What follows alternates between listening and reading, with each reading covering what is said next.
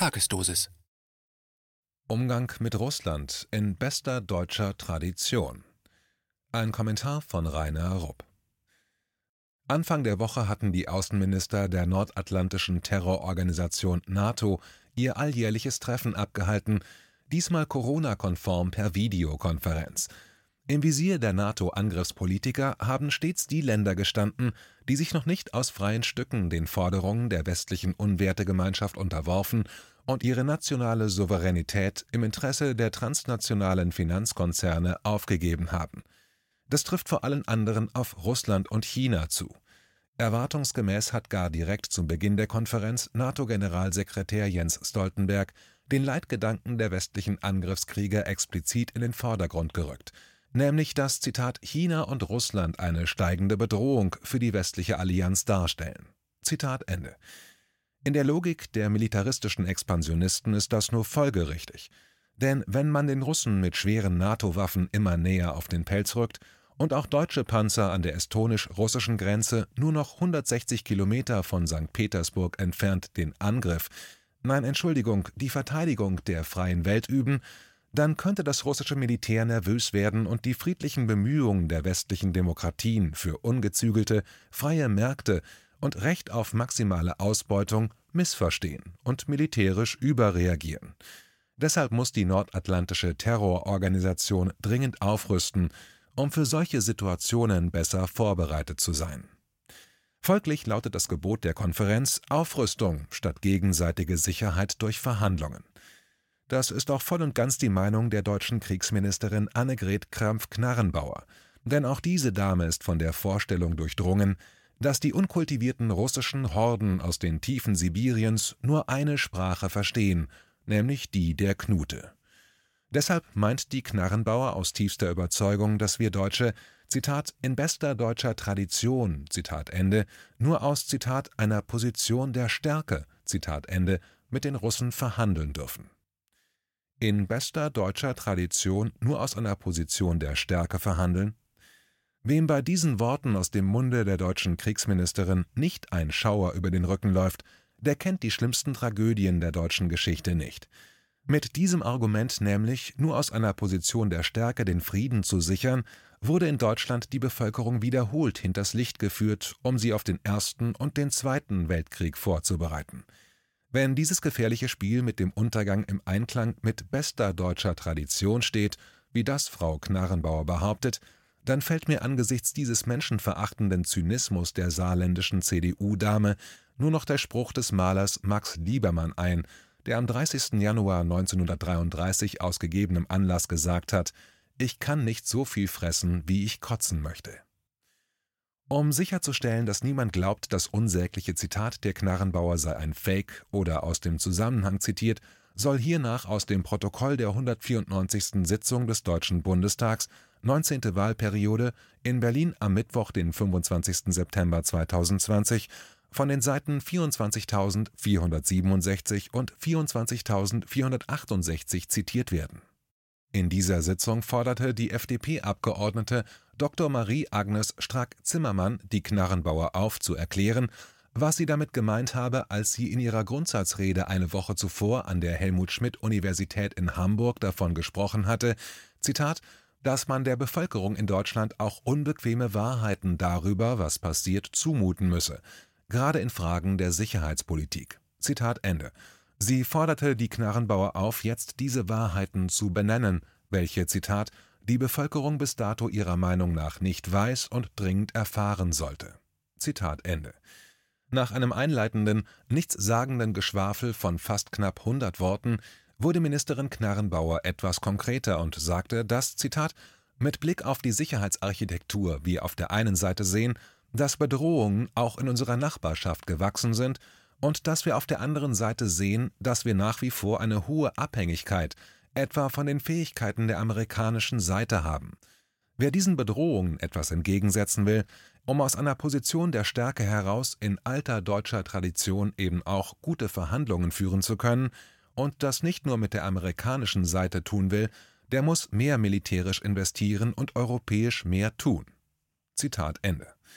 Daraufhin stellte Dr. Alexander S. Neu von Die Linke der AKK eine Frage. Zitat Frau Ministerin, Sie haben ja gerade die Frage von Geld aufgeworfen. Die europäischen NATO-Mitgliedstaaten geben laut SIPRI etwa 279 Milliarden Dollar für ihre Armeen aus, viermal so viel wie die Russische Föderation und 20 Milliarden Dollar mehr als die Russische Föderation und die Volksrepublik China zusammen. Wie viel mehr sollen dann eigentlich die europäischen Mitgliedstaaten ausgeben, auch Deutschland, um ein Überlegenheitsgefühl generieren zu können? Zitat Ende.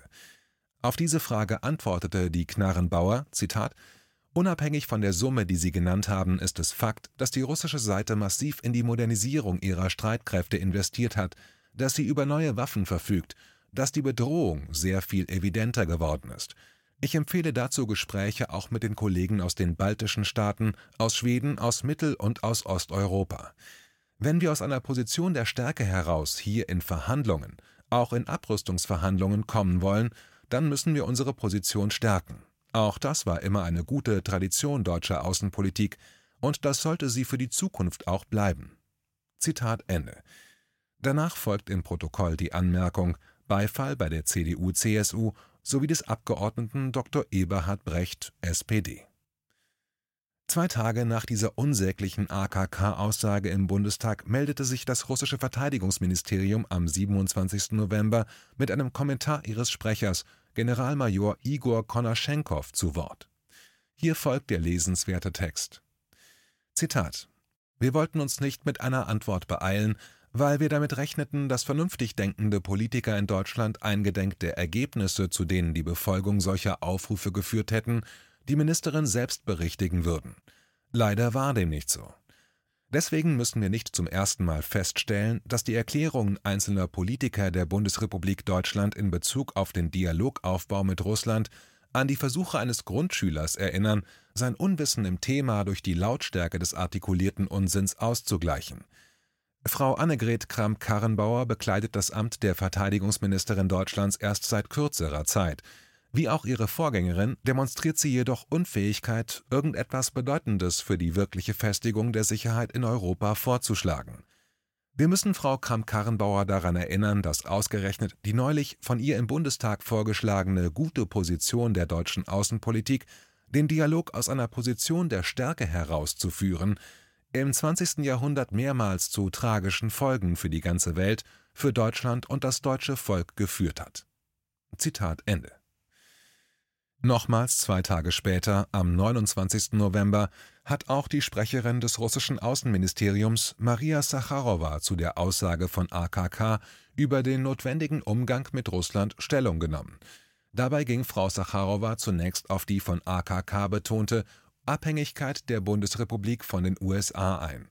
Hier folgt der Text des russischen Außenministeriums. Zitat Deutschland befindet sich bis jetzt in einer zweifelhaft guten, aber bestimmt sehr interessanten Position, der eines abhängigen Landes im Sicherheitsbereich. Das ist bemerkenswerterweise nicht meine Schlussfolgerung. Ich zitiere dabei Annegret selbst, die zugegeben hat, dass die BRD ohne die USA im Militärbereich ganz und gar haltlos ist. Von welcher Position der Stärke kann dann die Rede sein?